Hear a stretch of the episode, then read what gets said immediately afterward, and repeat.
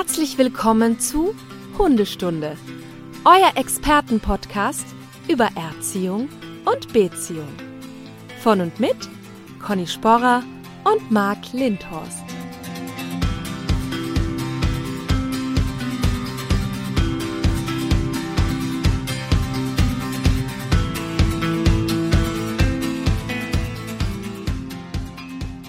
Einen wunderschönen guten Morgen, Conny. Guten Morgen, Marc. Heute dein Wunschthema. Ich habe mich ja überreden lassen. Ja, Gott sei Dank. Was heißt Gott sei. Dank? Wie endlich? Ist ja auch ein Naja, spannendes. Ja, ich spannendes finde es Thema. ich find's wirklich spannend. Es ist echt eine, eine Lieblingskategorie von mir.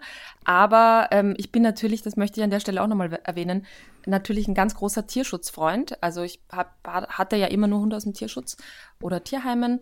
Aber ich finde es trotzdem halt total interessant zu wissen, was hinter gegebenenfalls auch Mischlingen steckt. Und deswegen finde ich das Thema Rasse halt unfassbar äh, ja, vielseitig und interessant. Ja, ist auch. Und das ist ja auch für unseren äh, Beruf wichtig, das Wissen um das Thema Rassen, weil wir ja, wie gesagt, reinrassige Hunde haben, aber auch Mischlinge.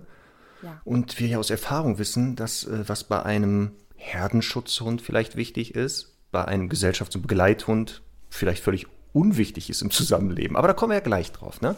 Da werden wir Genau. gleich drüber sprechen.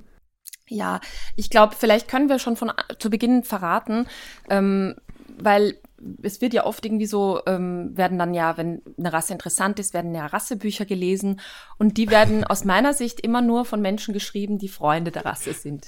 Also die werden dann, äh, da kommen wir ja dann später auch dazu, die benutzen dann verblümte Begriffe und so und ich finde halt im Kern so als ersten wichtigen Tipp, wenn man sich mit einer Rasse beschäftigt oder mal wissen will, was so irgendwo dahinter steckt, finde ich unfassbar wichtig zu sagen, ich beschäftige mich damit, wofür wurde der Hund ursprünglich gezüchtet. Denn das ist letztlich genau das, was zum Teil bis heute noch in ihm schlummert. Und ähm, darüber werden wir heute auch ein bisschen intensiver reden. Wir können natürlich leider nicht alle äh, Rassen genau ähm, in ihren Eigenschaften zerlegen, aber wir können natürlich so ein bisschen die Kategorien äh, insgesamt ein bisschen besser einteilen, beschreiben und auch Wesen und Charakterzüge dieser Rassen dann auch genauer beschreiben, ja. Genau, aber wir hatten schon im Vorfeld, also ich auch und du auch über Instagram, Facebook äh, und per E-Mail zu dem Thema, wir haben die Folge ja noch gar nicht aufgenommen, gab es echt viel Feedback, könnt ihr nicht mal über das reden und über das und das. Wir versuchen das, Hörerinnen und Hörer, versuchen das wirklich abzudecken, aber es gibt fast, also anerkannt bei der FCI, da kommen wir gleich zu, so 320 Rassen weltweit schätzt Ja. man fast 800, die ja nicht anerkannt sind oder so. Wir Ja. schaffen das nicht alle zu besprechen. Deswegen werden wir uns auch auf die Rassengruppen konzentrieren und was du gesagt hast. ähm, Ich kann nur empfehlen, es gibt zwei Standardwerke zum Thema Rasse, falls jemand da Langeweile hat. Das ist Der Räber, das ist ein zweiteiliges Buch, da geht es wirklich ganz tief in die Geschichte der Rassen. Eben nicht von nur Züchtern geschrieben, sondern da wurde mal geguckt, so, wo kommt das her? Und das andere ist der Kynos, auch so ein, äh, da geht es ganz viel um die Rasseeinteilung von Hunden und die Geschichte. Also wer da weiterlesen möchte, der Räber, zweiteiliges Band und der Kynos, jetzt bestellen. Genau, jetzt kommt noch der ultimative Tipp von mir. Die sind ja nämlich zum Teil gar nicht mehr verfügbar. Aber ich weiß zum Beispiel beim Reber, dass es eine Kindle-Edition gibt, die auch viel, viel günstiger ist als das gedruckte Exemplar. Aber ich, es gibt noch ein drittes Standardwerk. Ähm, ich habe mir auch mal die Mühe gemacht, die wichtigsten Rassen in ihren Eigenschaften und so weiter zusammenzufassen und habe in meiner Online-Hundeschule ein Rasselexikon entwickelt ähm, unter hundetraining.me. Also wenn ihr euch da anmeldet, ihr könnt das ja auch 14 Tage mit Geld zurück Garantie testen, dann könnt ihr natürlich auch, wenn ihr irgendwie eine Rasse habt, wo ihr wissen wollt, wo zählt die jetzt dazu und so, könnt ihr das natürlich dann da auch nochmal genauer nachschauen. Voll gut. Dann kann ich ja, Voll falls gut. ich mal so eine ganz exotische Rasse im Training habe, schnell online gehen mit Ja. meinem Handy und in deinem Rasselexikon gucken, "Hä, wer ist denn das und was war mal der Job dieses Hundes? Nicht schlecht. genau. Nicht schlecht. Marc, ich habe nur zwei, wie, tatsächlich gezählt, nur zwei Rückmeldungen erhalten, dass du das mit den Witzen lassen sollst. Ja, genau. Also nochmal, liebe Hörerinnen und Hörer, ich merke, das ist richtig gut angekommen. Also diese Kategorie und diese Seite von mir, diese Fips Asmussen Technik, muss wohl super funktionieren. Ich überlege, das weiterzumachen. Vielleicht heute. Vielleicht gibt es heute schon so ein paar Knaller wieder. Warten wir Ja. mal ab. Also ich behaupte ja, die anderen, die haben aus Höflichkeit einfach nichts gesagt. Aber Was? Ich, ich möchte, Marc, ich möchte äh, versuchen, dich mit deinen eigenen Waffen zu schlagen und habe einen Witz vorbereitet. Okay. Ich habe einen Witz vorbereitet, der Ja. sogar zum Thema Rassen passt. Deswegen muss ich ihn eigentlich heute Ja, erzählen. los. Und ich habe mir auch überlegt, ähm, ich kann ihn eigentlich nur ein bisschen auf Wienerisch erzählen. Ja, Ja, Also das, das ist heißt- noch besser. Das finde ich viel besser. Ja, Okay, das macht es viel sympathischer. So, los geht's. Ja, okay. Also, treffen sich ein Chihuahua und ein Rottweiler im Park. Sagt der Chihuahua, Servus Rambo, wie geht's dir denn? Sagt der Rambo, Servus Fifi, naja, was denn, mir geht's nicht so gut, ich hab so Depressionen. Na, geh Depressionen? Ja, es ist furchtbar. Und immer diese Panikattacken, weißt du, glaubst du kriegst keine Luft mehr und du glaubst du stirbst, aber du stirbst nicht, das ist ganz furchtbar. Na geh, sagt der Fifi. Ja, sagt der Rottweiler. Jetzt habe ich neuerdings auch so Albträume. Ich träume immer, dass eine riesige Katze kommt und mich verschlingen will und das ist so furchtbar. Und dann sagt der Chihuahua, du solltest wirklich zum Psychiater gehen. Sagt der Rambo, ja eh, aber ich darf nicht auf die Couch. Ja, aber das ist ja eher für jetzt echt Intellektuelle, ne? Also da muss man ja echt. Du? Ja, das ist. Also ich finde den gut. Ich würde den gelten lassen. Okay, also ich finde ihn echt süß und ich wollte jetzt mal, also auch wenn du ihn nicht gut fandest, dass du vielleicht, ich habe gelacht. Ich habe schon zwischendurch gelacht. dass du, ja, dass du ähm, vielleicht ein bisschen ein Gefühl kriegst, wie das ist für das Gegenüber. Bitte? Was soll das denn heißen? Komm, das lassen wir lieber weg. Wir lassen das jetzt weg. Und Ja, schau, uns jetzt voll wirklich- funktioniert. Aufpassen, das wird nur überraschenderweise, werde ich mal ein paar einstreuen zwischendurch, wenn die passen. Ja. Sehr gut. Aber die Zeit läuft und wir haben ja schon gesagt, das ist ein Riesenthema. Also gerade im Vor, wir haben uns ja im Vorfeld kurz unterhalten, haben festgestellt, huch, nur eine Stunde für Mhm. dieses Riesenthema, da dürfen wir nicht lange fackeln. Und deswegen fangen wir doch gleich an, wenn es um Rassen geht. Ne? Ähm, Ja. Haben wir schon gesagt, ist ja wichtig, sich damit zu beschäftigen. Ähm, übrigens, dieser Podcast ist auch alle jetzt wichtig für alle, die nicht reinrassige Hunde haben, weil in jedem Hund ja irgendwie dann vielleicht Mischungen drin stecken. Ähm, Und da ist dann die Aufgabe zu gucken, was sich äußerlich oder vom Verhalten bei meinem eigenen Hund durchsetzt. Ja. Du hast ja schon gesagt, du hattest ja immer Hunde aus dem Tierschutz. Waren das auch mal reinrassige? Ja, die Abby der Rhodesian grad Ridgeback. Ja, stimmt. Abby war ja. Ja, die war Ridgeback. definitiv reinrassig. Also die hat auch ähm, im Grunde alle Eigenschaften Gott sei Dank sehr gemildert gehabt und war natürlich auch optisch, also absoluter Ridgeback ähm, aus einer Zucht aus der Slowakei. Ansonsten, lass mich kurz überlegen. Nein, also die erste Hündin war auf jeden Fall ein sehr, sehr eindeutiger Schäfermischling. Ähm, auch da mit vielen Eigenschaften eines Schäferhundes, eines deutschen Schäferhundes. Aber die anderen waren, glaube ich, alle wirklich sehr bunt durchgemixt. Ja. Ja. So meine Hundekarriere bisher oder meine Hundelaufbahn, die eigenen Hunde, war der Mops dabei als erster Hund. Dann habe ich ja äh, einen Dalmatiner sozusagen dazu bekommen, zu der äh, Lebenspartnerin, Frau später. Dann haben wir dann eine Mischlingshündin, Podenko mit wahrscheinlich auch Dalmatiner. Dann die Dogge, dann den Großpudel und jetzt den Shepherd. Also doch rein rasselastig. Sehr also sehr rasselastig, ne? Ja. Ja gut, aber ich finde das ja eh cool, weil ich habe das Gefühl, es gibt viele Menschen, die sich einmal so in eine Rasse verlieben und dann sehr, sehr beharrlich darauf bleiben. und ähm, das sind dann die, die bei uns auf der Wiese stehen und sagen, ich hab schon 30 Jahre Rottweiler, aber sowas habe ich noch nicht erlebt. Ach so, hatte ich gestern. Hatte Ja. ich gestern. Älterer Herr Ja. hat immer Jack Russell Terrier gehabt und Ja. hat jetzt eine Hünde mit 14 Wochen, halte ich fest, hat sich bereits in zwei Hunde verbissen. Oh, schön. Ja, gut. 14 aber Wochen. Das, da gibt's immer mal so Phasen. Ne? ja, genau. Deswegen. Aber da kommen Ja. wir mal dazu. Ne? Also, dass Genau. es vielleicht nicht untypisch ist für diese Hündin, Ja. auch mal schneller über bei Keilereien über kerniges Verhalten zu sprechen. Ja, absolut. Also ich, ich ähm, finde das ja auch, wie du das machst, ich bin da ganz bei dir. Ich glaube, ich hätte, mir wäre immer langweilig, wenn ich immer so bei einer Rasse, äh, ja, bei einem Rassetyp bleiben würde. Ich würde das auch immer durchwechseln, weil ich dann so neugierig wäre, ähm, wie das halt so ist. Und das sieht man auch an meinen Hunden. Die, die unterscheiden sich in Form, Farbe, Größe, alle wirklich sehr, sehr intensiv. Ja, es gibt ja bestimmt noch so ein paar Wunschrassen, wo ich sage, die würde ich gerne auch mal irgendwie erleben live. Ähm, schauen wir mal. Ne, Ja. Wann es soweit ist und ob das passt.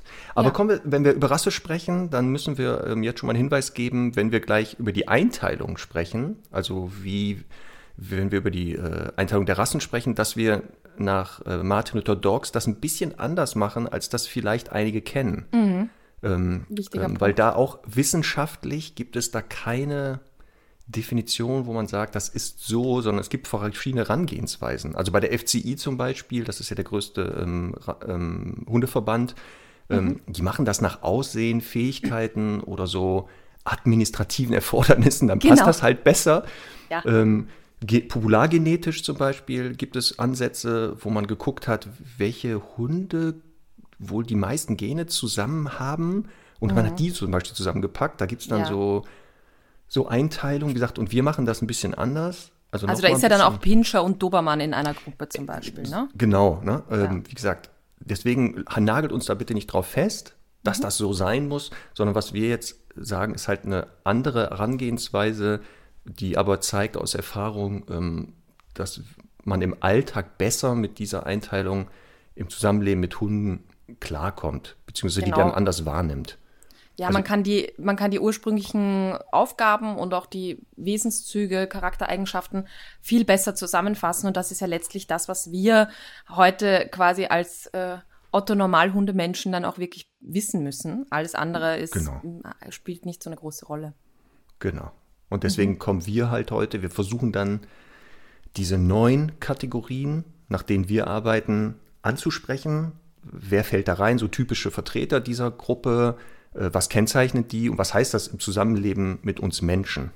Ja, vielleicht sollten wir auch, falls äh, Trainer, Kolleginnen und Kollegen zuhören, auch nochmal kurz sagen, ähm, du hast vorher, glaube ich, von über 600 Rassen gesprochen. Ja. Ich glaube, es sind so 350 anerkannte beim FCI genau. im Moment. Ähm, wir müssen, also wir machen das ja beide jetzt schon viele Jahre und äh, auch da muss man immer wieder sagen, auch wir kennen nicht alle Rassen. Niemals. Und ich würde auch behaupten, wenn man vielleicht zwei Rassen im Training hatte, kann man auch keine Rückschlüsse ziehen äh, darauf, wie die wirklich sind. Also von daher, ähm, da kann sich auch mal irgendwie jeder entspannen, auch wenn man irgendwie mal einen Hund auf der Straße trifft und sagt, boah, ich weiß es nicht. Also ich bin ja dann immer so, wenn ich das nicht weiß und das Gefühl habe, das ist eine Rasse, dann frage ich immer, also bis heute immer noch, weil ich so neugierig bin. Aber ähm, es ist auch total okay, dass irgendwie da, da nicht viele zu kennen. Also ich würde von mir behaupten, ich kenne wirklich sehr, sehr viele und bin immer noch überrascht, dass ich halt manchmal ja irgendwie eine Rasse nicht kenne. Nee, die, also das ist bei mir genauso. Das ist auch eine Sache da, wo ich noch fitter sein könnte. Also Thema Rassen erkennen, weil es manchmal ja unter diesen Rassen so verschiedene Typen noch gibt. Auch also Stichwort das, ja. die Laufhunde nachher, die französischen. Mhm. Also wenn die jetzt ja. nicht wirklich da perfekt bist. Aber so die wichtigsten kenne ich dann auch. Aber das Team äh, weiß Bescheid. Wenn man mich herausfordern und ärgern will, dann spielt man mit mir Rasseraten, also Rassebuch rausholen, aufschlagen, Name abdecken und dann abwechselnd raten. Die Wahrscheinlichkeit, wenn wir beide das spielen, dass du das wahrscheinlich gewinnst, ist höher, glaube ich. Ja, ich, ja. Äh, ich, ich habe da wirklich eine Schwäche für. Ich liebe das Rasseraten. Ja. Aber es verändert sich ja einfach auch so viel. Also wenn man jetzt, was weiß ich, ein Basset Hound von, von früher und heute anschaut oder ein Bernhardiner, der damals noch äh, Menschen aus Lawinen gerettet hat und ja. heute kaum aufstehen kann, ähm, die sehen ja auch ein bisschen anders aus. Leider. Ja, das stimmt wohl. Sehr gut. Dann fangen wir mal ganz entspannt an, was? Würde ich sagen. Sehr gut. Nehmen wir die erste Kategorie, Haus, Hof und Haus, Wach, Schutzhunde. So. Genau, ähm, auch dazu, ich habe, ähm, als ich die Ausbildung begonnen habe, ich habe ja schon in der letzten Folge erzählt, mein Referent hieß damals Marc Lindhorst beim Thema Rasse. Und ich, ich möchte auch sagen, ähm, du hast es damals, zumindest auch wenn es nicht so dein Lieblingsthema ist, sehr souverän verkauft. Also ich dachte wirklich, du weißt alles über Rassen. Und äh, ähm, äh, ich, ich, ich nehme das aber bis heute auch wirklich Dinge mit, äh, die du mir erzählt hast. Da reden wir dann beim, äh, beim Thema Herdenschutzhunde davon, kurz. Ja. Ähm, aber äh, was, was sich verändert hat bei dieser Kategorie der Haus-, Hof-, Wach- und Schutzhunde, ist tatsächlich, dass es früher nur Haus- und Hofhunde hieß. Und wir dann aber gesagt haben, ähm, es gibt ja ein paar, die dazugehören, also Stichwort Rott, äh, nicht Rottweiler, Dobermann, Richtig. Riesenschnauzer und so. Das ja. sind ähm, ja eigentlich Hunde, die dann äh, oft zum Personenschutz, also beziehungsweise Polizeibegleithunde ähm, zum Grenzschutz verwendet wurden und jetzt nicht klassisch Haus- und Hofhunde waren. Also man sieht ja jetzt selten den, den wirklich äh, kurzhaarigen Dobermann irgendwo von einem Haus liegen, sondern es geht da viel mehr darum, ähm, zu sagen, wir teilen das nochmal ein. Das sind alles Hunde, die ein gewisses Schutzbedürfnis haben. Entweder in einer Territori aus einer Territorialmotivation heraus, also sprich auf das Grundstück aufzupassen, auf das Haus aufzupassen oder eben auf ihren Menschen. Und äh, Dobermann, da kann ich mich auch noch erinnern, als du damals die Geschichte erzählt hast, äh, gezüchtet und erfunden von Louis Dobermann, einem Steuereintreiber, der einen Hund brauchte, der ja sehr gefährlich aussieht, deswegen ja auch dann später dieses ganze Thema mit kopierten Ohren und Rute und so, ähm, aber eben auch wirklich verteidigungsbereit war, wenn da irgendwas mit der Geldeintreibung nicht so ganz gut geklappt genau. Ja, das ist leider, und das ist das Problem bei einigen Rassen dann, dass bestimmte Leute halt auch, die natürlich missbraucht haben, diese Hunde, und die tauchten dann auch in bestimmten Milieus öfter auf, mhm. weil sie halt diese Fähigkeiten hatten. Ne? Ja. Deswegen immer Augen auf bei der Hundewahl. Ja, genau. Also wir haben eben diese Schutz- und äh, Wachhunde, also beziehungsweise eher Schutzhunde. Das ist, betrifft wirklich so die Kategorie der mobilen Wachhunde. Die anderen sind ja, das erkennt man, finde ich, auch optisch ganz gut, weil die oftmals auch so ein dickeres Fell haben, sehr groß und robust sind. Stichwort eben Bernhardiner, Leonberger. Der Bernhardiner ist ja ähm, eigentlich ein Kloster. Wachhund, also von, für, von ja. Mönchen gehalten. Ähm, und hat da dementsprechend halt auch wirklich musste viel draußen sein, viel eigentlich auch ruhig sein. Also das sind ja diese echten Wachhunde sind ja eher wirklich gemütlich und die greifen ja wirklich nur ein, wenn es richtig ernst wird, ne? Genau, das ist, was man so als phlegmatisch vielleicht bezeichnet. Aber ja. genau der, der Hund, der es wirklich kann, der kann nicht den ganzen Tag da hektisch durch die Gegend rennen, vor allem was du beschreibst mit dieser Masse zum Beispiel ähm, sondern der muss wirklich überlegen, macht das jetzt Sinn, ist äh, jetzt aufzustehen, sollte ich da wirklich rangehen, funktioniert das oder reicht das nicht? Wenn ich nur einfach Präsenz zeige, dann haut er eh schon ab. Ja, genau. Sehr gut. Ja, genau. Und der Bernardin als bestes Beispiel, der ja, ja ähm, so für die meisten der Lawinenrettungshund ist. Ja, das war auch sein Job, aber genau, ursprünglich hat er auf die Mönche da oben aufgepasst, ne? Ja, genau. Ähm, wir sollten jetzt auch ein bisschen drüber reden, was wir in der Haltung und Erziehung solcher Hunde beachten sollten. Also ähm, genau. ich meine, vielleicht bringen wir noch ein paar Beispiele. Großer Schweizer Sennenhund ist auch noch, gehört da auch noch dazu. Ähm, genau. Im Grunde, das müssen wir auch vielleicht noch sagen, es gibt einige Hunde, die ähm, auch multifunktional verwendet waren. Ne? Das waren Wachhunde, Treibhunde, Hütehunde, Stichwort Australian Shepherd, ein absolut territorialer Hofhund, aber gleichzeitig eben auch ein Hütehund. Ja. Genau, aber meistens war das ja so, dass Hunde ursprünglich vor hunderten Jahren nicht nur immer eine Funktion hatten, das konnten sich die Leute damals gar nicht leisten, sondern die hatten so mehrere. So wie der Hofhund dann halt auch mal die Karre ziehen musste oder mithelfen musste, die Viecher von A nach B zu treiben, aber genau. ursprünglich halt seine Hauptfunktion wirklich war, aufpassen, aufpassen, aufpassen. Und das ist dann auch äh, einer seiner Motivationen, das gerne zu tun. Also ein Hofwachschutzhund oder sowas, der muss das nicht lernen. Man muss ja. es dem nur machen lassen. Ne? Ganz genau. Und da ist jetzt halt auch immer die Frage, ähm, wie sinnvoll ist es, einen solchen Hund zu halten, wenn man nichts hat, auf das man aufpassen muss ja, das ist wirklich so eine Geschichte, macht es echt Sinn, in einem, weiß ich nicht, dicht besiedelten Gebiet äh, so einen Hund sich zu holen, der immer skeptisch eigentlich ist mit allem, was nicht zur Gruppe gehört, der immer also die Tendenz hat zu sagen, so Abstand halten wäre nicht verkehrt. Ja. Ähm, ja, Hunde sind anpassungsfähig und man kann natürlich, wenn man relativ früh sich so einen Hund holt, den auch an so eine Umgebung gewöhnen, aber es wird halt immer anstrengend. Also es ist immer anstrengend, ja. auch für den Hund einfach. So ist es, genau.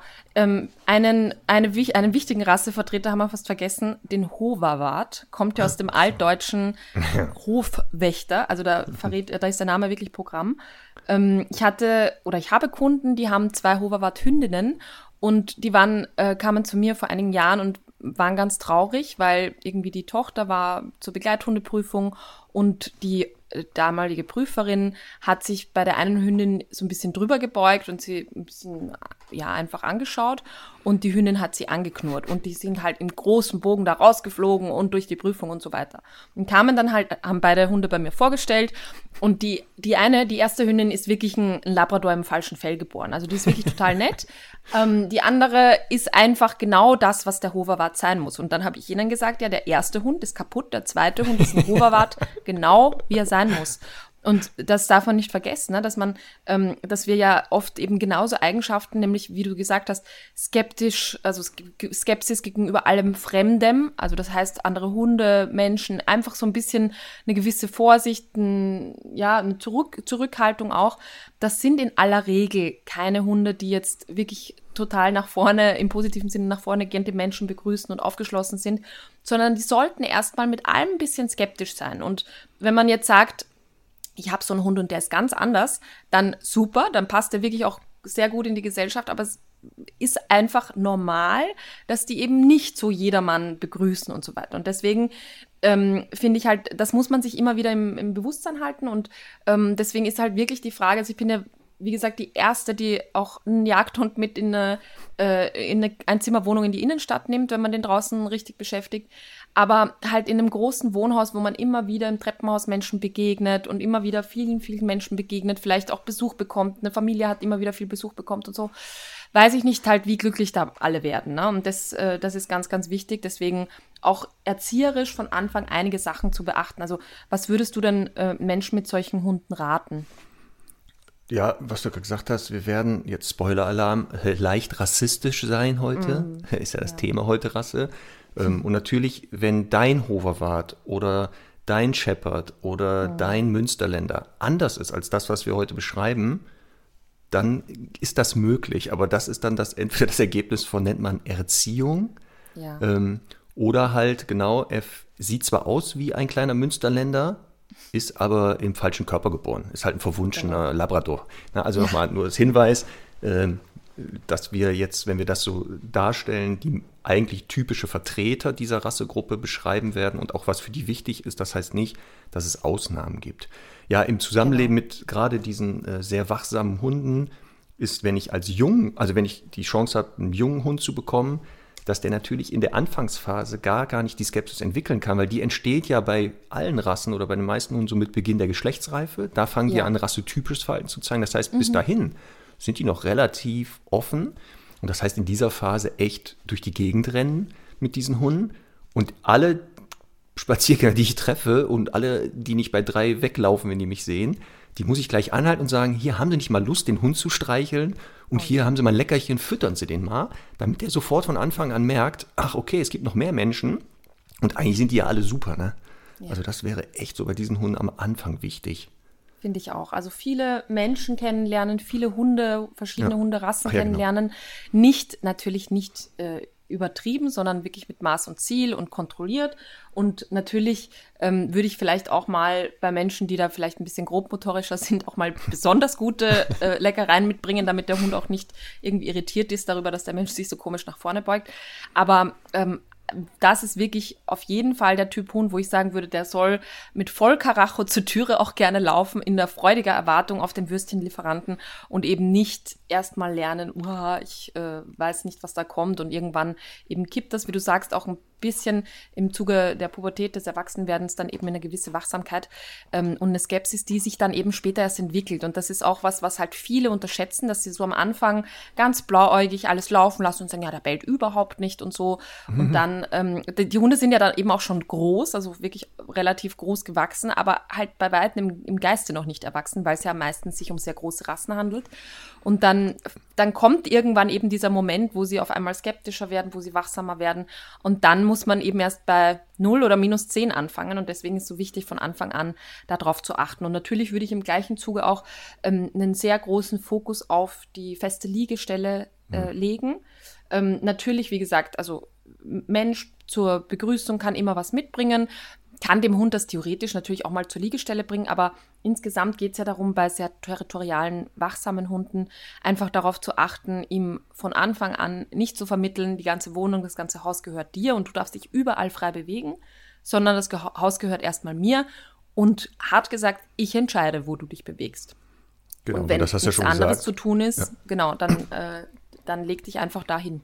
Aber gerade in der Anfangsphase die Leute halt Verhaltensweisen, die der Hund zeigt, die rassetypisch sind, wo er sagt, ist ja genau mein Ding, eben falsch interpretieren. Also ganz oft sagen die, ja, der liegt halt so gerne auf der Terrasse, der liegt halt so gerne vorne vor der Haustür, wo man sagt, ja, das kann ich auch verstehen, weil er da seinen Job am besten machen kann. Die Frage mhm. ist nur, wollen sie dann, dass der das die nächsten 10, 15 Jahre macht und dann auch selber entscheidet, wer hier raus und rein darf? Weil das kann mal sinnvoll sein, wenn die Schwiegermutter vom Hund nicht reingelassen wird. Das kann aber auch Nachteile haben. Das kommt ja auf die ja. Schwiegermutter dann immer an. Ne?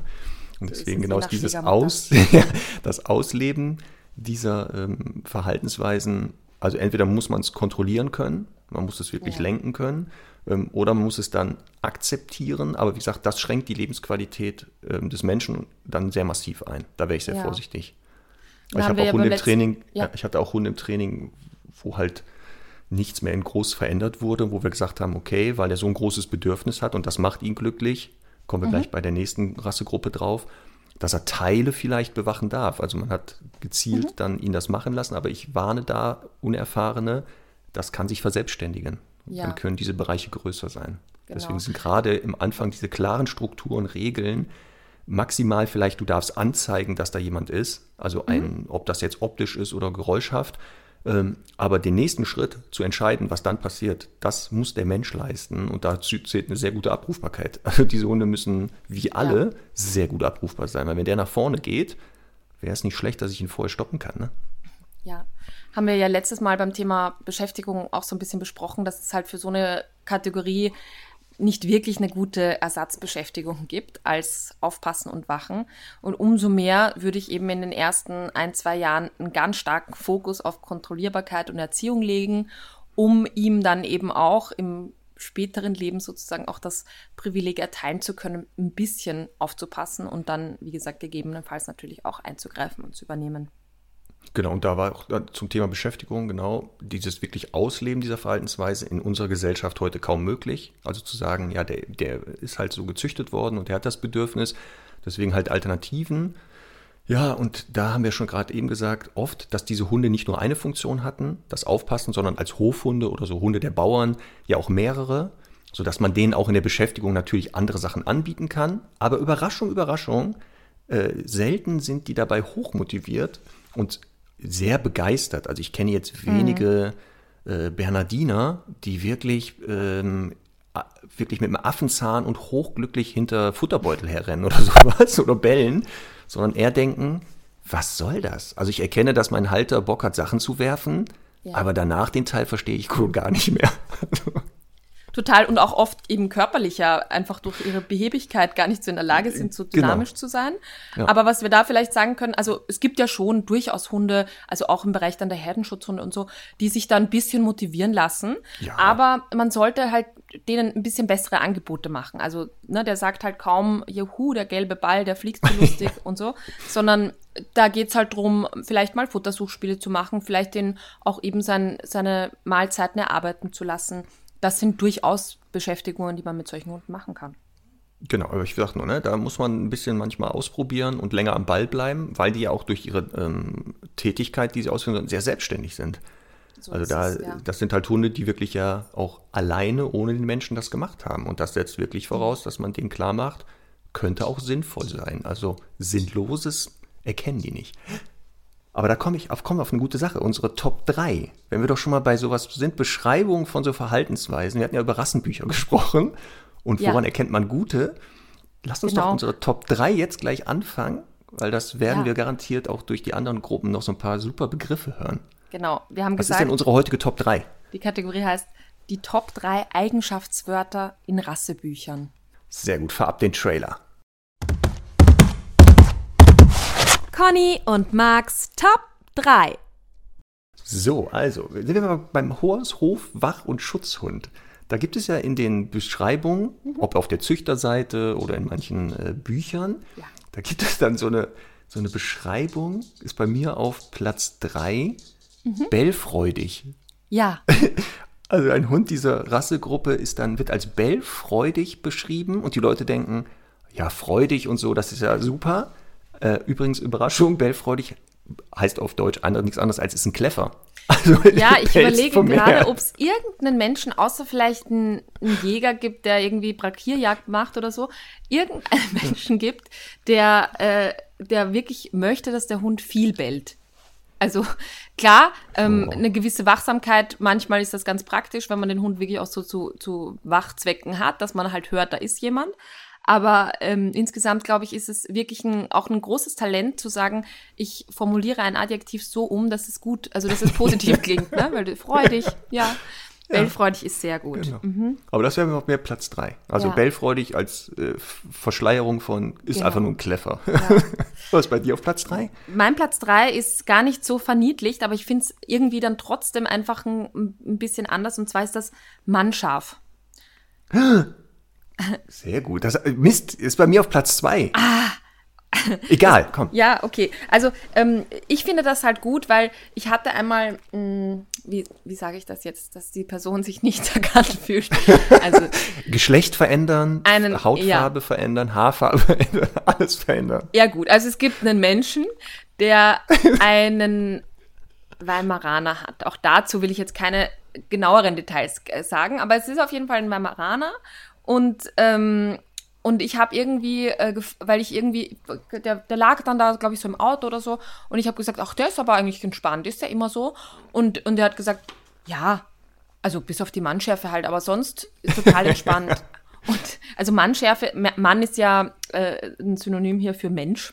Ähm, und Ich wollte gerade sagen, weil wenn er Mann scharf ist, hätte es ja rangehen können. Ja, ja, genau. Er ist ja nicht Frau scharf. Er ist ja, Ja, nicht ja. Frau scharf.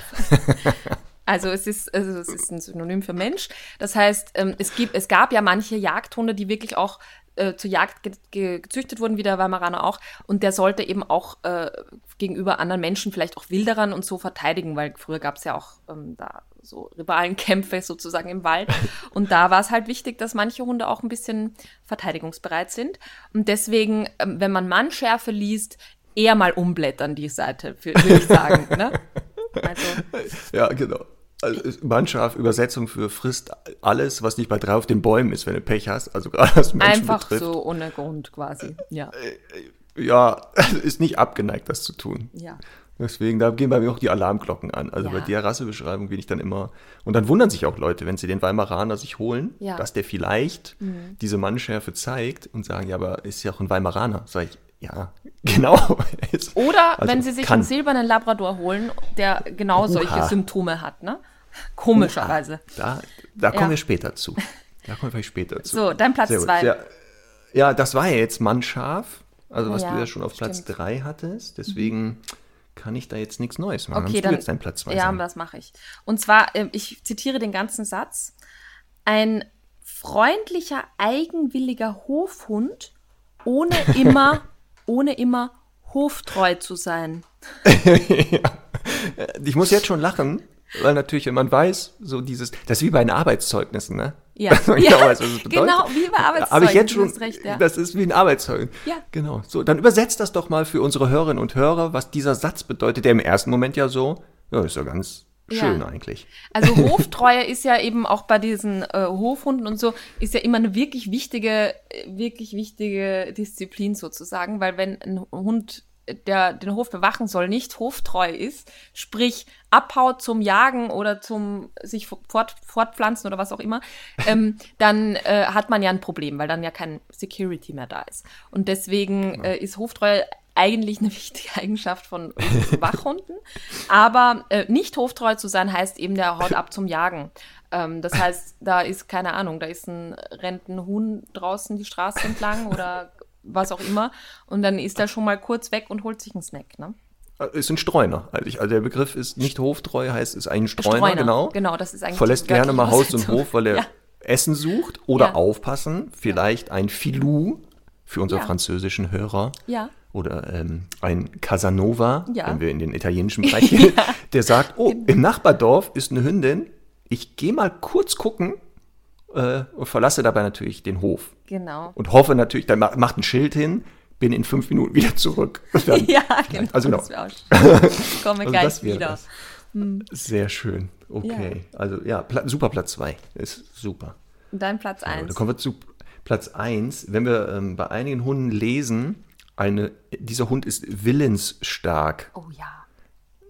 dann heißt das nichts anderes, ist selbstständig, lässt sich selten was erzählen von den Menschen, äh, weil sein Job eben war, das abseits von Menschen zu machen, die ihm das nicht erklären müssen, was er jetzt zu tun und zu lassen hat, sondern das einfach so zeigt. Und deswegen wäre ich das sehr, sehr vorsichtig. Also einen willensstarken Hund aus Rassebeschreibung für Anfänger uh, sehr, sehr gefährlich.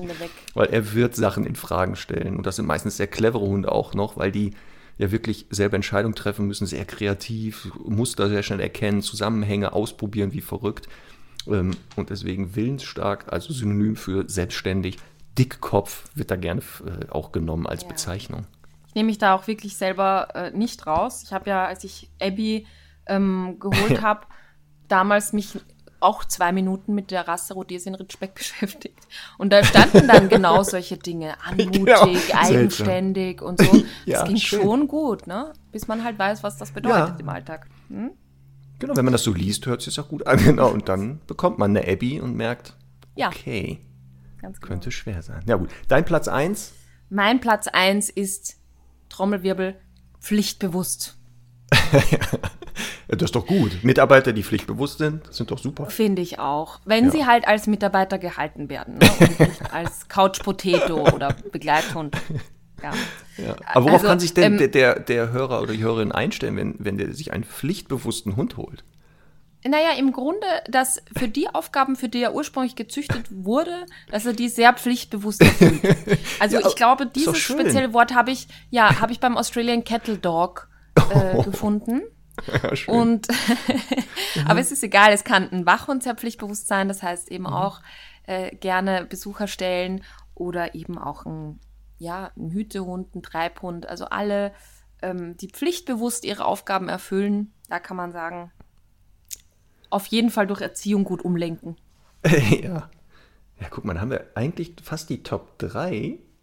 Diese erste Rassegruppe eigentlich größtenteils. In den Rassebeschreibungen steht das ja oft drin, ne? Solche ähm, Synonyme. Ja. Weshalb auch Ja. bei Haus, Hofwach und Schutzhunden bedingt Anfänger geeignet, würde ich mal sagen. Also, es ist, also man sollte schon mal ein bisschen Ahnung von Hunden haben. Sollte vielleicht nicht so der erste Hund sein und am besten auch nicht so aus dem Tierschutz dann und der ist dann schon vier, fünf Jahre. Wäre ich ein bisschen vorsichtig. Aber ich möchte da wirklich eine Lanze brechen für das Thema Anfängerhund, weil du wirst das selber auch kennen. Wir haben, wir bieten ja in den Dogs Hundeschulen so Angebote zur Auswahl und zur Beratung des richtigen Hundes an. Das heißt, die Menschen können schon zu uns kommen, wenn sie nur mit dem Gedanken spielen, einen Hund zu haben und wir schauen dann, dass wir quasi in, die, die richtige Rasse oder die richtige, den richtigen Typ Hund für die Menschen finden. Und ähm, das finde ich auch super, weil man dann ganz viel auch an Problemen, die später auftreten, abfangen kann.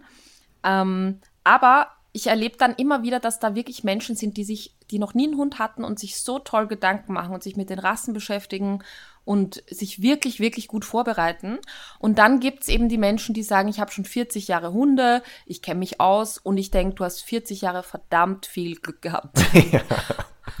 Weißt du, was ich meine? Also Ja. ich finde halt im Grunde zu sagen, Anfängerhund ist echt, also natürlich wissen wir auch, was damit gemeint ist, aber im Kern gibt's wirklich Menschen, die einfach von Anfang an wirklich alles richtig machen, sich gut vorbereiten, in die Hundeschule gehen, konsequent von Anfang an trainieren. Und dann gibt's auch die anderen, die eben vermeintlich erfahren sind, wo das einfach nicht so läuft.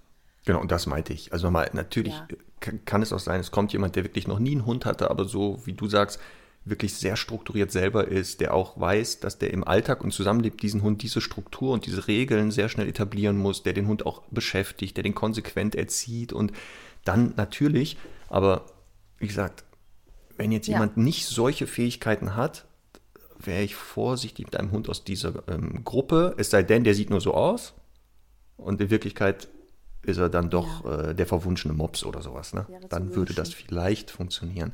Kommen wir doch gleich zur zweiten Gruppe, die ja ähm, theoretisch könnte man sie auch dort führen.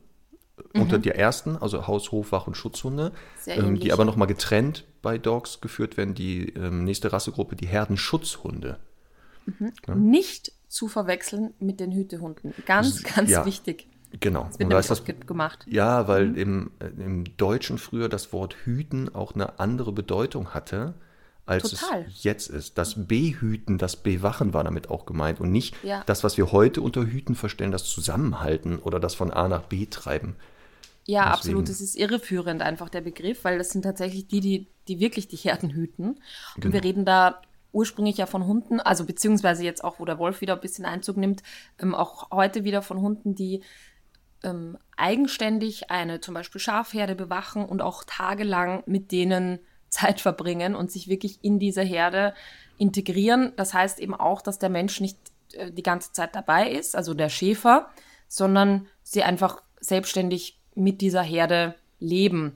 Das kann äh, alternativ auch mal ein Autoschrottplatz sein, wo eben solche Hunde aufpassen oder auch von mir aus irgendwie ähm, eine Pferdekoppel oder ähm, irgendwie ein Hühnerstall. Aber grundsätzlich ist dieses Herdenschutzthema eben dafür da, dass man größere Herden bewacht. Meistens genau, das, so, genau. Und der, das ist ja der Unterschied dann zu diesen, äh, der ersten Gruppe, dass die halt dieses wirklich mobile Territorium, also sie begleiten oft diese Herden, treiben die auf Wanderschaften, begleiten die die. Ja. Und diese typischen Rassenvertreter wie der Kangal, der kaukasische Schäfer und oft Chaka, der Kuwatsch, ähm, mhm. die auch eine bestimmte, man sieht das, hier sehen wir etwas, was wir bei allen Rassegruppen haben, Form follows Function mhm. aufgrund der ursprünglichen Funktion mit einem Aussehen, das besser konnten. Und deswegen haben wir Hunde, die hier, das sind diese großen, imposanten, so, wo der Rüde gerne mal 50 bis 60 Kilo auch schwer wird, ähm, weil alleine schon diese Masse oft abschreckend wird auf andere Beutegreifer oder halt Menschen. Ähm, und diese Hunde halt spätestens dann, wenn sie mal in Bewegung kommen, geräuschhaft, viele ja. äh, andere Beutegreifer sagen, ja, jetzt doch an die Herde rangehen ist doof, weil die ja oft genau nicht alleine an der Herde arbeiten, sondern da mehrere sind. Ähm, ja, und wenn dann so eine Wand wichtig. von vier, fünf, weiß ich nicht, Kangals auf dich zukommt, also da wäre ich auch jetzt nicht mehr bereit zu sagen, das Schaf hole ich mir aus der Herde. Sonst schon, aber in dem Fall. Genau, vielleicht dann, aber jetzt gerade ja. weniger. ja. Ähm, da kann ich mich eben erinnern, das ist diese Anekdote, dass du damals gefragt hast im Studium, warum die meisten Hunde eher weiß sind, also die meisten Herdenschutzhunde. Ah, genau, ja. Ja, ähm, lasse ich auch bis heute, weil ich habe ja jetzt dann ehrenvoll den Tag übernehmen dürfen von dir als äh, Referentin in der Ausbildung. Und da frage ich immer die Studentinnen und Studenten, wie, wie sie sich das erklären. Und da kommen immer ganz tolle kreative Einfälle. Aber ähm, du hast damals erzählt, das ist auch so, weil sie ja eben dadurch, dass sie selbstständig leben, ja auch jagen sollten und äh, sich aber natürlich aufgrund ihres Jobs nicht zu weit von der Herde entfernen durften und dementsprechend eben die Beutetiere schön an die Herde rankommen mussten und sie dann eben mal schnell äh, ja die kalt machen sozusagen. Das heißt, äh, die sind weiß wie die Schafe oftmals, damit die Beutetiere wirklich in die Herde gelangen und die Hunde nicht so auffällig sind. Finde ich ganz genau, spannend. Das Genau, das ist oft, dass dann diese Herdenschutzhunde fast so ähnliche Fellfarben haben, genau wie die Tiere, die sie bewachen. Einmal aus dem Grund genau mhm. der Selbstversorgung, mhm. weil sie autark ja da leben, müssen sie ja irgendwie am Beute ran. Und mhm. die Beutetiere würden erkennen, sieht anders aus als ein Schaf oder als eine Ziege. Ähm, und der mhm. zweite Grund, das war für die Schäfer damals wichtig, dass die auch immer erkannten, wenn die Hunde abseits der Herde waren, wo sind meine Hunde? Und einen hellen Hund ja. sehe ich halt im Dickicht oder jetzt in Bergregionen besser als einen dunklen Hund. Also ja. das sind genau die beiden Gründe ähm, warum die oft diese Fellfarben dann auch haben. Und was auch noch eine spannende Eigenschaft ist, finde ich, von Herdenschutzhunden, ich meine, ich muss dazu sagen, da gibt es auch andere Rassegruppen, die das dann teilweise unabsichtlich, wo das passiert. Ähm, aber die äh, sind ja wirklich mit den Schafen ganz eng sozialisiert von Beginn an. Wie du gesagt hast, das sind ja meistens mehrere Hunde, die Welpen kommen schon da direkt rein und haben eine ganz symbiotische Beziehung mit den Schafen. Also bis hin, dass sie auch mal sexuelle Avancen gegenüber den Schafen zeigen, weil sie ähm, so, also quasi, sie wissen, sie sind kein Schaf, aber die leben halt ganz eng mit ihnen. Letztlich, so wie alle anderen Hunde, auch mit uns Menschen. Ne? Sie akzeptieren einen Artfremden als Sozialpartner ähm, und zeigen eben Pflegeverhalten und spielen auch mit denen und so. Und das finde ich, äh, finde ich auch ganz interessant. Genau, das ist halt dieses, was auch ähm, wichtig ist für, das, für die Aufgabe. Die sollen eben nicht selber die Schafe fressen, weil sie Hunger haben. Und ein ja. Schaf fresse ich deshalb nicht, weil ich denke, dass ich bin mit dem halt äh, groß geworden. Das ist mein Bruder oder meine Schwester. Sieht zwar ein bisschen anders aus, macht so ja. komische andere Geräusche, aber könnte ja ein entfernter Verwandter sein. Ähm, und da ist der Unterschied zum Beispiel zu den nachher Hüte- und Treibhunden. Wenn die zu früh äh, zum Beispiel an die Herde rangeführt werden, dann kann es sein, mhm. dass die die als Sozialpartner abspeichern und dann funktioniert das nicht mehr. Dann spielen die halt mit den Schafen rum, aber die ja. sollen die ja nicht spielen mit denen, sondern was anderes machen. Ne? Und das darf der Herdenschutzhund eben nicht. Ähm, und das macht den halt aber auch dieses, ähm, wenn wir über Mannschärfe wieder reden, dass der sich sehr eng genau an seine Gruppe bindet, da sehr eng ist und dann Fremde wirklich von außen sehr, sehr skeptisch. Also was der Hofwach- und Schutzhund ist, ist bei denen meistens noch stärker ausgeprägt, dass die wirklich eine Gruppe zumachen und dann schwer neue da auch reinlassen oft. Mm.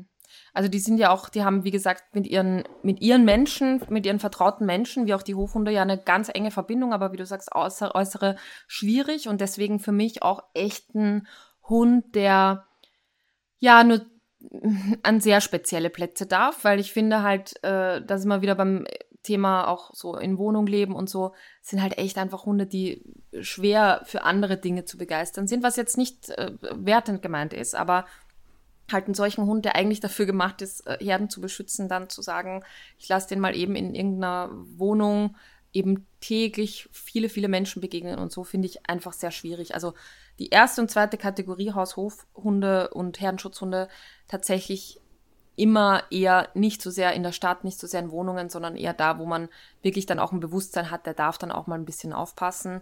Wie gesagt, trotzdem alles unter Erziehung gestellt und gut kontrolliert. Genau, und aufgrund auch dieser Masse, die sie ja meistens haben, ähm, ist auch nachher so eine Haltung in ähm, Mietshäusern. Also wenn man jetzt nicht parterre wohnt, man muss ans Alter denken und wenn dieser Hund dann 5, 6, 7, 8 wird und dann ja. ähm, vielleicht nicht mehr so optimal Treppen steigt, ähm, ist auch hier ja. die Frage, macht das echt Sinn, dann im zwölften Stock zu wohnen? Ja, jetzt kann man sagen, ja, dann habe ich einen Fahrstuhl und so, ja, aber der Fahrstuhl ist kaputt und also wie gesagt, mhm. na, das muss man echt überlegen und ob man Absolut. das so einem Hund bieten kann, ähm, ja. was der da ausleben möchte. Natürlich Beschäftigung auch hier, ähnlich wie bei der ersten Kategorie. Oft kriegst du die gut begeistert für alles, was mit Suchen ist. Also irgendwelche Sachen suchen, am besten, die man essen kann. Ähm, und manche schaffen es sogar noch zu apportieren. Das kriegt man auch noch hin. Aber darüber hinaus ist das dann, also ich kenne wenige Herdenschutzhunde, die jetzt äh, im Tricktraining so bekannt geworden sind. Pfötchen geben, dreh dich im Kreis oder Bounce. Habe ich auch noch. Hast du vielleicht mal so einen gehabt? Weiß ich nicht. Inwieweit der Herdenschutzhund nee. sagt, ja, das ist natürlich was, da habe ich ja voll Bock drauf. Ja, auch da gibt es, ne, da gibt's so viele Unterschiede. Also ich kenne genau. eine Hündin, die lebt leider nicht mehr, eine Kangalhündin, die ganz, ganz nett bei einer Familie gelebt hat, jeder Kindergeburtstag, es war ja. überhaupt kein Problem. Die fand halt andere Hunde draußen scheiße, aber hm. ähm, ne, man muss dann halt natürlich immer ein bisschen individuell schauen, aber man darf sich halt natürlich so einen Hund nicht in der Erwartung nehmen, das klappt schon alles. Man sollte mal eher davon ausgehen, dass das nicht so ist. Ja, es wird immer Hunde geben aus diesen Gruppen, die ganz anders sind ja. und das hat dann verschiedenste Gründe. Ähm, und die habe ich auch kennengelernt, nur aufgrund dessen, was wir halt auch machen, dass die Leute ja zu uns kommen, wenn Sachen nicht mehr zu funktionieren. Wir kennen auch das andere Extrem, also den Hofwach- und Schutzhund, den Hütehund, den Jagdhund, der leider genau völlig rassetypisch sich entwickelt hat und das jetzt auch dann zeigt. Und wie gesagt, wir wollen halt mit, diesen, mit dieser Folge auch immer nur sagen, macht euch bitte schlau, informiert euch genau, lest oh ja. ganz genau, guckt euch ganz viele an, befragt viel. Also ich empfehle Leuten auch immer, wenn die jetzt sagen, ach, ich will gern Beauceron haben, sind wir schon bei der nächsten Rassegruppe Hütehunde, ähm, mhm. dass ich sage, gucken Sie mal, dass die Leute vielleicht finden, mit denen mal spazieren gehen, befragen Sie die mal, wie ist der Hund für die, was hat der so für Stärken, was für Schwächen, was war so anstrengend, ähm, weil wie gesagt, in diesen Beschreibungen oft so eine Wunschvorstellung da äh, ja. suggeriert oder aufgebaut wird und man muss die mal live erleben und wie gesagt, das, ähm, dann kann man es nämlich machen. Ja, und man muss auch vielleicht dazu sagen, ähm, viele Menschen wollen sich auch so ein bisschen aus optischen Kriterien so einen mächtigen Hund nehmen, der sie halt, wie soll ich sagen, gut repräsentiert, ein bisschen ja. Prestige und so zeigt. Und ähm, das, das funktioniert aber im Grunde einfach nie, weil wir unsere Hunde nicht mehr so halten, sondern die müssen einfach gut in diese Gesellschaft integriert sein. Ähm, ja, bei all den Dingen, die wir tun, muss das einfach gut funktionieren. Und wir wollen ja Hunde haben, die sich immer an uns orientieren und die eben eher ja, wie soll ich sagen, in der Entwicklung und in der ja, ganzen Erziehung einfach klein gehalten werden und eben nicht das ausleben dürfen, was sie eigentlich tun wollen. Und deswegen funktioniert das einfach auch nicht und deswegen sollte man sich da wirklich sehr intensiv damit beschäftigen. Genau. Aber ja. ich hatte ja schon ein bisschen geteasert, der Beauceron, Berger ja. de Beauce, glaube ich, mhm. im Französischen. Mhm. Mhm. Ähm, Für unsere französischen Hörerinnen, ja. Richtig, alle aus den französischsprachigen Gebieten wie Kanada, Frankreich, Karibik wird da, glaube ich, auch Französisch gesprochen. Ja, wir haben auch HörerInnen in Luxemburg zum Beispiel. Ach, das, das habe ich gesehen. Mhm. In Lux, oh, ja. also äh, Stichwort, jetzt kurz wieder, wir verlassen mal kurz das Ding, äh, die Charts, dass wir im Luxemburg, glaube ich, sehr hoch mhm. waren. Sehr hoch gechartet, mhm. in der Schweiz auch. Also weiterhören, ja, abonnieren, Podcast, Podcast. Deutschland sowieso. Sehr, ja. Aber wir gehen wieder zu den Hütehunden. Ähm, da, mit einem lebe ich ja derzeit auch zusammen, der aus dieser Gruppe gehört, äh, in diese Gruppe mhm. fällt, der Australian Shepherd. Der aber mhm. überraschenderweise gar nicht aus Australien ist übrigens. Das ist ja komisch, oder? Fragen mich ganz Ja. viele Leute. Ist ein australischer Schäferhund? Sag ich, ja. nicht so ganz. Genau. Nicht so ganz. Also der sollte auf eine australische Schafrasse quasi aufpassen. Den So, haben die Amis entdeckt und äh, dann mit importiert, gleich mitgenommen. So war das nämlich. genau. Deswegen kommt der Name Australian. Nicht erst Australier, sondern das Nutzvieh, was mit ihm er gearbeitet hat, das kam aus Australien. Ja. Also Shepherd für Hütehund im Englischen, Berger für Schäfer im Französischen. Das ist sehr gut. Wir werden hier noch so einen, so einen Fremdsprachen-Podcast nebenbei. Voll Ja. gut. Ja, äh, Hütehunde, wir haben natürlich den klassischen Border Collie an der Grenze England, Schottland, nagelt mich jetzt nicht fest, ich glaube, Ja, deswegen doch, die doch, Border. doch. Ja. Ähm, wir haben natürlich alle möglichen Schäferhunde, das vergisst man, finde ich, auch sehr, sehr schnell, dass auch ein deutscher Schäferhund zu den Hütehunden gehört, wobei das für mich auch so eine Kategorie Allrounder ist. Also So. ein deutscher Schäferhund ist auch immer gerne mal ein Hofbewachhund, immer gerne mal auch ein Begleithund und so. Das äh, ver vermischt sich da, finde ich, sehr intensiv. Ähm, aber trotzdem weißer Schweizer Schäferhund, ganz klassisch, und die, ich glaube, vier verschiedenen belgischen Schäferhunde. Also all das sind eigentlich Hütehunde. Genau. Und oft ist das ja auch im Namen, was du schon gesagt hast. Ne? Mhm. Kommt entweder die Funktion, ähm, was hatte ich, oder wo komme ich her? Also Genau. ne, die Border, diese Region, diese Grenzregion oder wie gesagt, äh, mit welchen Tieren habe ich zu tun gehabt? Und wie gesagt, das Mhm. Ja. sind so die klassischen Vertreter und der deutsche Schäferhund genau als der ursprüngliche Hund des Schäfers, der eben die Funktion hatte, aufpassen auf die Herde, die treiben und zusammenhalten. Genau, eher so ein Allrounder, würde ich aber auch hier einkategorieren unter die Hütehunde eher. Ja, auf jeden Fall. Ja, und dann haben wir verschiedene Collies auch noch. Bearded Ah, ja, genau. Collie, ähm, eben Border Collie schon gesagt. Ach, Lassie. Lassie, genau. Lassie. Lassie, war ein Rüde übrigens. Ich gelesen. Nein, Ja. niemals. Also Lassie war, wahrscheinlich war Lassie auch zehn Hunde, aber angeblich gab es mehrere Lassies, habe ich gehört. ja. genau. Ähm, ja, äh, so diese klassischen äh, Collies, ähm, auch in American Collie und aus Schottland, ähm, die äh, kleinere Variante davon, Shelties, Shetland Sheepdog. Ja. Äh, ja. Äh, Marc, pass auf, ich habe einen, ich habe einen Punkt. Wir hatten ja, wir haben ja eine Kategorie festgelegt, als wir diesen Podcast gegründet haben. Ja. die wir noch nie verwendet haben. Und Oh deswegen möchte, möchte, ich, möchte ich diese Kategorie jetzt noch äh, einmal kurz einstreuen. Mir, ich habe schon Angst. Ich habe schon Angst. weißt du schon, was kommt? ja, sag's. Die Stunde der Wahrheit. Oh nein. Die Stunde der Wahrheit. Ähm, ist jetzt wirklich ganz random Zufall, warum ich gerade jetzt hier ausgerechnet beim Shelty bei dieser Frage angelangt bin. Aber meine Frage ist, welche Rasse magst du am allerwenigsten? Conny, das, was du jetzt machst, Geschäftsschädigend. du weißt, ne? doch, du weißt doch, was passiert. Egal, was ich jetzt sage, es wird doch ein Shitstorm kommen. Äh, Genau aus der Gruppe. Weiß ich nicht. Wenn du jetzt sagst, du nimmst, keine Ahnung, wie heißen die, Marquis, ja, da gibt's wahrscheinlich irgendwie drei auf der Welt. Ja, weil es nur drei gibt, aber die, die kompensieren diese geringe Anzahl durch Massivität nachher. Ja. Also, weil die sagen, es reicht jetzt, jetzt drehe ich richtig durch. Ja, alle Hunde natürlich. Ich finde auch alle Hunde gut. Okay. Ja. Das können wir gerne offline mal uns drüber Wirklich? unterhalten. Du, du, wirklich, du sagst jetzt echt nix? Würdest du denn was sagen, wenn ich was sagen würde? Nein, sagen wir so. Also, ähm, wenn wir jetzt, wenn es darum geht, welche Rasse nicht zu mir passt, das meinst du jetzt? Oder die ich optisch nicht gut finde, oder was? Das müssen wir jetzt Ja, mal kurz mal festlegen. Schau mal, wir haben ja jetzt versprochen, wir plaudern in diesem Podcast so ein bisschen, als, niemand, als ob niemand zuhören würde. Ne? ja, ja. Natürlich hat jede Rasse auf der Welt ihre Berechtigung in gewissen Funktionen und so weiter. Aber Genau, das möchte ich, ja egal auch, was ich jetzt sage, genau Ja. so meine ich das auch dann. Ja.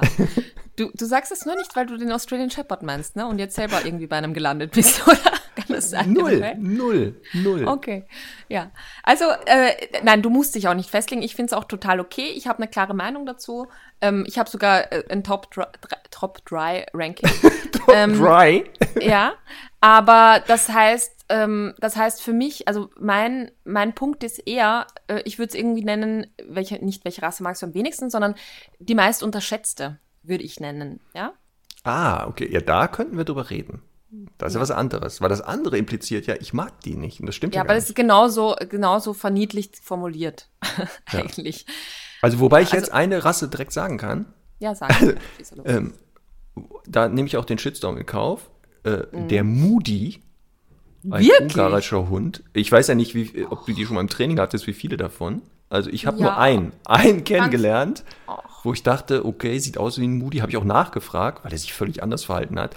Aber alle, die ich sonst im Training hatte, waren so, alter Schwede, ist jetzt nicht so der Wunschhund, den ich hätte. Echt? Ja, gut, ich meine, das ist jetzt auch so. Da haben also wahrscheinlich auch vier Menschen in Europa, naja, außer, außer in Ungarn, äh, haben den. Und die Ungarn verstehen dich auch nicht. Also Ja. es ist jetzt so. Ähm, ich meine, Moody, Pumi, Puli, das ist für mich auch alles so ein bisschen eine Liga. Und das sind, finde ich, auch Hund Hütehunde absolut. Aber auch Hunde, die äh, auch natürlich total äh, wachsam sind, sehr viel bellen. Ähm, einfach weil sie auch dafür, Bellfreudig heißt das. Die sind sehr Bellfreudig. bellfreudig. weil sie, weil sie dafür gemacht wurden. Ähm, ich muss dazu sagen, ich hatte, glaube ich, reinrassig noch keinen Moody, aber gefühlt jeder vierte Tierschutzhund aus Ungarn ist ein Moody-Mix. Also ich finde, die sind Garantiert. Ja vom, vom Aussehen her sehr, sehr eindrücklich und gefühlt, ich meine, das kann man natürlich eh nie hundertprozentig aufgrund des Aussehens sagen, aber also finde ich jetzt, finde ich, kenne ich von den Mixen her zumindest total nette. Ja, aber das wäre jetzt so einer spontan, da lasse ich mich auch drauf ein, auf einen Shitstorm oder dass Leute mich jetzt nicht mehr mögen. Also Moody kommt mir sofort. Also nochmal, weil, nochmal, es gibt jetzt wieder die Netten, nochmal, ich habe auch mal einen kennengelernt, da bin ich wirklich hingegangen und habe gefragt, ist das ein Moody? Weil der wirklich so unnormal war für mich als Moody. Und das war wirklich, die hatte zwei sogar, reinrassige. Ähm, aber alle anderen, die ich kennengelernt habe, ist echt, kannst du mir nackt auf den Bauch binden. Es passt nicht zu mir, es ist einfach nicht mein Hundertyp. Okay. Ist nicht schön. Also mein, mein ganz klarer, äh, ähm, ja, und meist unterschätzte Rasse ist für mich American Akita. Oh, oh ja, das sind auch oh, sehr spezielle Hunde. Gleich dicht gefolgt vom Akita Inu, weil ich behaupte, es gibt keinen einzigen Halter, keine einzige Halterin von solchen Hunden, die eben einen solchen Hund nicht rein aus optischen Kriterien halten. Und wenn jetzt jemand zuhört, der sagt, bei mir ist das nicht so, dann möchte ich bitte die Rasseeigenschaft wissen, die, äh, die dazu geführt hat, dass man sich für diesen Hund entscheidet. Bitte schreibt mir. Ja. Äh, genau, bitte Conny schreiben. Nicht Ja. mir. Ja. Also bei mir alles mit Moody, bei Conny alles mit Akita und Co. Ja, also nochmal, es gibt auch davon wirklich nette Exemplare, also zumindest bei den Inus. ähm, aber ich finde, äh, ja, ich, also ich kann, ich kann dem einfach sehr wenig abgewinnen. Aber das, wie gesagt, ist ja auch immer Geschmackssache. Ganz klar. Genau, und ich wiederhole So. das nochmal, fast, ich muss das immer wiederholen. Hast du einen Hund dieser Rassegruppe oder das, das der Rasse, die wir genannt haben, und der ist anders, das ist normal, das gibt es dann auch, ne? Ja. Wobei, jetzt müssen wir auch der Form halber sagen, ein äh, American Akita oder Akita Inu gehört ja nicht zu den Hütehunden Nein, nein, nein, klassischerweise. nein, nein, nein, nein. Ja, nein, also nein, nein. zur Der kommt ganz woanders vor. Der kommt ja Genau. ganz woanders vor. So, Conny, ich guck mal kurz auf die Zeit. Ja, oh Gott. die, wir nennen die uns ja Hundestunde, ne? Mhm. Und wir haben ja schon gesagt, das ist ja ein Riesenthema und dass wir Mhm. wahrscheinlich zeitlich schwer hinkommen werden, in der einen Stunde über diese ganzen Rassegruppen zu reden. Typische Vertreter, was kennzeichnet die? Worauf muss ich achten bei der Haltung? Wir sind jetzt bei der dritten angekommen von sechs. Also wir haben zwei Möglichkeiten. Von neun. Äh, äh, von wirklich neun, Entschuldigung. Ja. Drei von neun, das heißt sechs kommen noch, plus theoretisch die Mischlänge. Und dann wollten wir ja, weil das wichtig ist bei diesem Thema, das Thema Qualzucht müssen wir auf jeden Fall besprechen, weil das äh, Mhm. wirklich absoluter, der Name sagt das ja, ne? also nicht schön ist. Ähm, wollen wir Folgendes machen? Wir Ja. werden noch so eine oder zwei anfangen und dann zum ersten Mal sagen, wir werden eine zweiteilige Reihe machen müssen. Dass wir nächste Woche dann über Rassen, die restlichen Rassegruppen reden und über das Ja. Thema Qualzucht, weil ich glaube, das kriegen wir nicht hin. Ja, und ich glaube, dass wir einfach jetzt noch über Gruppe 4 sprechen. Und Genau. dann bei Gruppe 5, die ja nochmal in sich auch nochmal mehrfach Das auch unterteilt noch. ist. Also vor Gruppe 5 noch einen Cut machen und das dann nächste Woche weiter. Ah, wir müssen aber jetzt noch bei den Hütehunden sagen, ähm, Auf aufgrund Fall. der Eigenschaften, was so für die typisch ist, ähm, was das auch im Zusammenleben bedeutet mit Menschen und Ja. auch ähm, vielleicht im Rahmen der Beschäftigung. Ja, und ich finde auch ja, dass man im Grunde Treibhunde ja ein Stück weit doch dazu auch zählen kann, also dass gewisse Dinge jetzt auch für beide stimmen.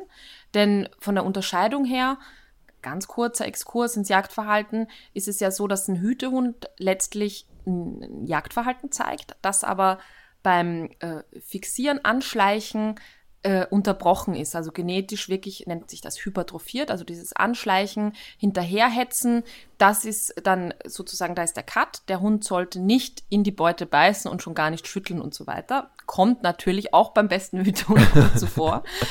Aber ähm, dieses eben dann doch mal äh, reinfassen und packen, wie das im, im Jagdverhalten heißt, das ist dann das, was eben die Treibhunde machen sollten, weil sie für größeres Vieh gemacht sind. Also ähm, oder auch robusteres Vieh, Rinder, Schweine, Pferde.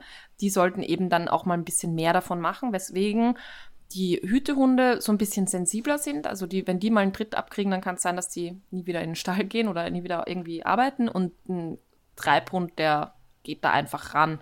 Also das unterscheidet die natürlich in ihrer Robustheit und in ihrer ganzen Sensibilität.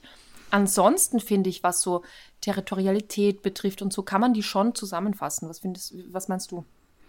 Ja, das ist auch wieder hier wie bei den Haus-, Hof-, Wach- und Schutzhunden, dass die ja oft mhm. so eine, also mehrere Funktionen hatten. Eine nur rein Hüteaufgabe konnte sich der Schäfer kaum leisten, sondern ja. so gibt es auch dann einige Hunde aus dieser Rassegruppe, die schon sehr wachsam sind. Also die da mhm. Sagen, bin ich, also Stichwort Australian Shepherd, mit dem ich auch zusammenlebe, der ja ein klassischer Hütehund ist, aber auch der die Funktion hatte, aufpassen. Also auch Charlie ist, was das betrifft, sehr wachsam. Ähm, mhm. Und ähm, wir müssen das halt im Zusammenleben für ihn kontrollieren und sagen, okay, ist in Ordnung, habe ich schon selber im Griff. Ähm, und was du auch gesagt hast, dieses, was viele Menschen, die einen Hüt- oder Treibhund haben, nicht wissen, dass die eigentlich einen Jagdhund ja haben, der ja. aber genau im Rahmen des Jagens oder der Zucht so verändert wurde, dass halt die letzten Ketten packen, töten, fressen der Beute eben nicht ist. Aber auch bei den Hütehunden gibt es welche, die auch packen, nicht nur weil schlecht erzogen, sondern weil die diese Funktion hatten. Also da gibt es mhm. da diese Unterscheidung, Auch der sogenannte Strong, der Strong-Eyed Dog, der mhm. klassische Border Collie, das wirklich anschleichen, hinrennen, hetzen, aufscheuchen. Der soll gar nicht rangehen an die Schafe. Mhm. Und dann haben wir die sogenannten Healer, und da mhm. zählt der Shepherd zu. Der mhm. darf auch mal gerne, weil der auch Rinder getrieben hat und sowas, da mal gerne reinbeißen. Mhm. Ähm, aber genau ähm, dieses, man muss auch immer hier gucken, ähm, dass der Hüter natürlich klassisch eine bestimmte Funktion hatte, aber oft auch noch andere Zusatzfunktionen man dazu ja. genommen hat.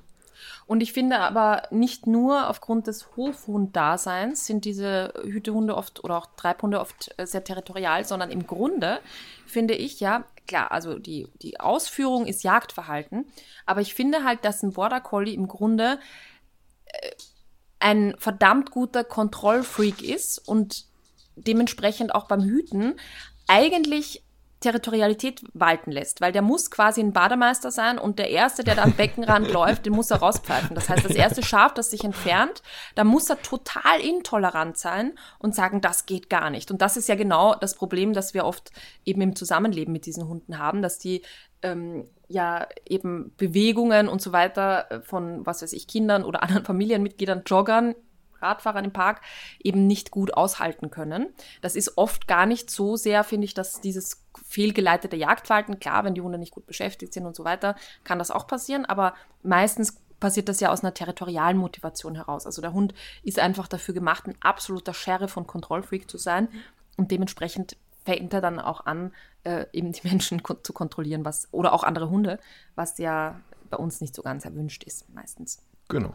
Und das ist ja sowas, ne? diese Zusatzfunktion, dass der halt äh, nicht nur das Zusammenhalten der Herde da Auftrag hatte, ähm, weil die von der einen Weide nicht auf die andere durften, sondern mhm. teilweise halt auch äh, mit dem Hinweis, keiner geht aber auch an die bitte mal ran. Ja, und auch genau. solche Bewegungen werden gestoppt. Also Hunde, die sehr schnell auf Bewegung reagieren, auch sehr sensibel äh, da sind, sich aber, weil sie eben eigentlich nicht selber an der Herde arbeiten, eng zusammen mit anderen Hunden arbeiten oder äh, mit Menschen, ähm, sich aufgrund dessen auch sehr gut lenken lassen müssen, eigentlich. Ja, eigentlich, ja. Ne? ja genau. Und ähm, deswegen, also ich finde, so erzieherisch an Tipps kann man schon, finde ich, einiges zusammenfassen, auch für Hüte und Treibhunde. Nämlich auch zu sagen, äh, wie auch bei den Haus- und Hofhunden, wirklich sehr, sehr klare Strukturen und Regeln im Alltag, weil du musst als Halterin, Halter dieses Hundes einfach ein noch größerer Kontrollfreak sein als der Hund selber. Der braucht, der muss wissen, mein Mensch hat, ist, hat die Dinge genauso am Schirm wie ich und kann die gut kontrollieren. Das heißt, auch eine feste Liegestelle aufbauen, wirklich viel Struktur reinbringen, Impulskontrolle, bis der Arzt kommt. Ähm, wir kennen das ja einfach leider auch vom Agility sehr oft. Ähm, ist ja ein klassischer Hütehundesport, weil es ja da auch darum geht, auf Distanz zu äh, lenken. Und ähm, leider ist es halt so, dass diese Kurse dann, was weiß ich, einmal in der Woche stattfinden und sich ja, natürlich dann jemand sagt, ich möchte jetzt nicht eine Stunde warten, aufhören, warten, bis der Hund aufgehört hat zu bellen, sondern auch drankommen. Und der Hund lernt dann, oh ja, ich, ich raste aus, der andere läuft, ich ähm, darf jetzt nicht dran und dann bellt er, bellt er, bellt er, dann kommt er aber dran. Das heißt, er hat damit auch Erfolg für sich. Und das ist halt wirklich eine Katastrophe.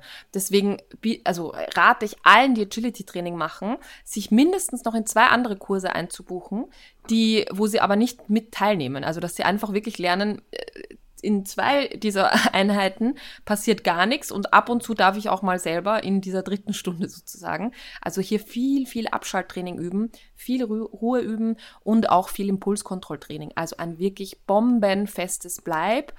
Weil das ist ja auch das ähm, Thema Balljunkie und so. Wir haben ja ganz oft genau bei dieser Kategorie einfach Hunde, die sich dann da wirklich ja, äh, zwischen Genie und Wahnsinn reinsteigern und den Ball hetzen und die Augen schon quer stehen. Und das ist ja, also Ballspielen ist ja mit solchen Hunden überhaupt nicht verboten, weil das ja auch manchmal gesagt wird. Aber ich finde halt wichtig, das gut unter Kontrolle zu setzen, viel Impulskontrolle zu machen und so weiter. Und das von Anfang an. Genau, das werden wir auch im zweiten Teil dann sehen, dass natürlich, wenn es um Beschäftigung geht oder Haltung, man guckt, ob man diese ursprünglichen Funktionen nicht kanalisieren kann, umlenken kann durch eine gemeinsame Beschäftigung, mit der Hund das ersatzweise irgendwie ausleben kann. Wissen aber manche Sachen können wir nicht eins zu eins ähm, den Hund adäquat was anbieten. Genau, und bei dieser ähm, krasse Gruppe, ganz wichtig, was du gesagt hast, erstmal Ruhe fördern. Also mhm. und schnell kann man die eh, sind die ja schon. Also die Kunst ist nicht, diesen Hund noch schneller zu machen, sondern den wirklich auf den Punkt zu bringen, aber ihm auch dran zu gewöhnen. Jetzt ist auch mal Ruhe, weil nochmal, der Schäfer damals, der konnte keinen Hund brauchen, der fünf, sechs Stunden die Augen querte, da hochfrequent gebellt hat, die Tiere nervös gemacht hat, ständig in die reingeschossen ist. Sondern da gab es dann auch Phasen, wo der dann einfach da warten musste, weil die Schafe halt da geweidet haben und eben keiner abgehauen ist. Und da konnte der dann nicht den ganzen Tag rumrennen und die nervös machen. Ja. Ähm, und bedingt durch die äh, auch genetische Selektion eine hohe Suchtpotenzial. Die haben leider sind die genetisch schon anfällig für Süchte, was du gesagt hast, die mhm. sogenannten Junkies da mit Beute. Deswegen mhm. auch hier, wenn man beschäftigt, genau achten auf Genauigkeit, auf Strukturen und das unter Signal zu stellen und nicht einfach da diese Süchte nachher anzufangen zu fördern. Ja. Ähm, ich, ich finde halt auch Frust, wie gesagt, schon, schon mal mit Agility und so, ist einfach ein riesiges Thema bei, bei beiden äh, Rassegruppen. Und ähm, die Hunde sind einfach dafür gemacht, wenig Frust auszuhalten. Also die sind ja, wenn die jetzt eben gesagt hätten, ja, da entfernt sich mal ein Schaf, aber das wird schon wieder da zurückkommen, dafür sind sie ja einfach nicht gemacht, sondern die sollten halt sofort Dinge erkennen und das wird auch immer in ihnen bleiben. Also das sind ja absolute Scanner, die immer jede Bewegung am Schirm haben und so. Und ähm, hier gilt es halt wieder eigentlich gegen die, ein bisschen gegen die ursprünglichen Anforderungen zu arbeiten in der heutigen Zeit und wirklich zu sagen, ich fördere Ruhe, bis der Arzt kommt bei diesen Hunden. Ja. Genau, und was auch für die relativ typisch ist, was du schon gesagt hast, sehr reizempfänglich. Also müssten kleinste Sachen ja sehr schnell wahrnehmen und dann mhm. manchmal auch selbstständig entscheiden, ja oder nein. Und diese Sensibilität, dass sie auf kleinste Reize reagieren, führt leider dazu auch, dass die oft anfällig sind für die Entwicklung von Ängsten, mm. ähm, gerade was Geräusche betrifft. Ähm, ja. Viele Hütehunde oder Hütehundartige, die, wenn es echt um massive ähm, Ängste geht, hatte ich viel mehr als jetzt Terrier, Rottweiler äh, oder solche Rassen. Ähm, wie ja. gesagt, weil man das damit, was ja für die Arbeit super ist, im Alltag aber sehr einschränkend sein kann. Wir müssen noch ein paar äh, Rasse-Beispiele nennen. Also Australian so. Kettle Dog ist schon gefallen. Ähm, äh, wir sind wir schon bei, bei Treibhunden jetzt? Dann ja, ich habe das ja jetzt Hoppala. so ein bisschen gemixt einfach, der, der ah, okay. Zeit wegen. Ja. Ähm, ja. Das heißt, wir eine, teasern die noch an. Die nehmen wir noch, teasern wir kurz an. Ja, ja, also ich finde, wie gesagt, ich finde, man kann ja viele Dinge einfach schon ein bisschen zusammenfassen. Wie gesagt, Sensibilität und so ist natürlich ganz anders beim Hütehund, beim Treibhund, ja. der sollte ganz robust sein. Mhm. Aber ich finde halt erzieherisch in, zu, zu, in Sachen wie Frustrationstoleranz und so ja. kann man da schon sehr viel zusammenfassen. Deswegen hätte ich das jetzt einfach mal gemeinsam abgefrühstückt.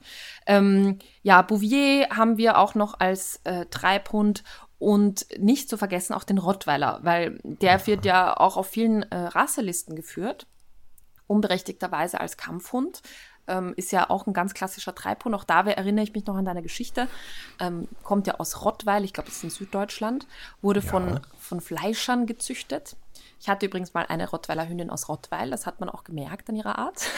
und ähm, die, ähm, ja, ähm, sind im Grunde dafür gemacht, auch natürlich auch wieder multifunktional, aber auch eben um die äh, zum Beispiel Schweine vom Hof auf den Markt zu treiben. Und dann erinnere ich mich auch noch an die Geschichte, die sollten, äh, die, die Kasse hat man denen um den Hals gebunden und die sollten eben auch die Kasse bewachen. Deswegen haben Rottweiler nicht nur diese Treibfunktion, sondern auch in gewisser Weise eine auch eine gewisse Schutzfunktion, was jetzt die Rasse überhaupt nicht schlechter machen soll, weil letztlich ja, gibt es viele Rassen, die eben auch ganz normal gehalten werden, wie gesagt, Weimaraner und Co., die auch eine äh, Schutzfunktion haben, die haben aber einfach nicht so ein schlechtes Image.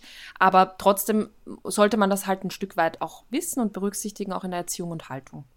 Genau, die neigen ein bisschen mehr als die klassischen Hütehunde eben zu dieser Wachsamkeit aufgrund der Funktion des nicht nur Treibens, ähm, sondern auch oft genau ein bisschen auch aufpassen, gerade diese lange Wanderschaften, wenn die mhm. da die Tiere begleiten, dass halt nicht plötzlich weniger Tiere ankommen als vorher und das setzt auch voraus, dass man so ein, so ein Bedürfnis hat zu sagen, ich passe mal ein bisschen mit auf die auf. Ja. Genau. Ähm, der Deutsche, halt der klassische Treiber ist der Rottweiler. Die ähm, Schweizer haben auch welche, den Appenzeller und den Entelbucher Sennenhund. Ja. Ähm, genau, die das wichtig. ja sehr kernig machen. Dann, und da ist ein Hund, der wirklich aus Australien kommt. Ja. der Australian Cattle Dog, mhm. äh, der, der, ein sehr, sehr schöner Vertreter dieser Gruppe ist ähm, und äh, das sehr, sehr genau machen kann. Oh ja. Also, also da, ähm, da ist übrigens auch na, mal äh, ein Dingo eingezüchtet worden, weil Dingos ja sehr wenig bellen. Das sind ja verwilderte Haushunde. Mhm. Und ähm, die haben natürlich auch sehr, sehr viel gebellt. Die sollten aber auch diese sogenannten Silent Healer brauchten die auch. Das heißt, ja. die sollten sich heimlich leise anschleichen.